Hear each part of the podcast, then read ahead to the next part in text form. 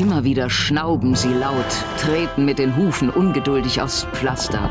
Gleich werden die vielen bunt geschmückten Pferde mit ihren Reitern aus den Höfen auf die Straße treten. Und dann ist es soweit.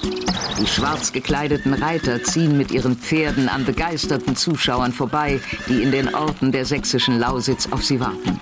So sieht sie aus, die sorbische Tradition des Osterreitens, bei der auch der Sorbe Stanislav Schäfer als Reiter jeden Ostersonntag dabei ist.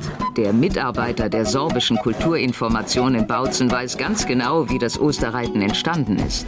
Das gab es nämlich schon, als noch keine katholischen Kirchen in der Lausitz standen. Sondern es war eher ein heidnischer, slawischer Brauch. Und bei diesem Brauch war es den Männern oder äh, auch Frauen gestattet, ums Feld zu reiten und äh, darum zu bitten, dass die Ernte gut ausfällt. Und daraus entstand das Osterreiten. Bei dem die Reiter am Ostersonntag die Auferstehung von Jesus verkünden. Und verkünden heißt in diesem Fall singen. In neun Prozessionszügen ziehen die Reiter also singend durch die sächsische Lausitz. Pro Zug können leicht mehr als 400 Reiter und Pferde zusammenkommen. In ihren Händen halten die Reiter Fahnen und Kreuze, die von einem katholischen Pfarrer gesegnet wurden. Mitreiten dürfen aber nur katholische Jungen oder Männer ab 14 Jahren. Da sind die Vorgaben sehr streng, sagt Stanislav Schäfer, der aber sehr stolz ist, beim Osterreiten mitmachen zu können.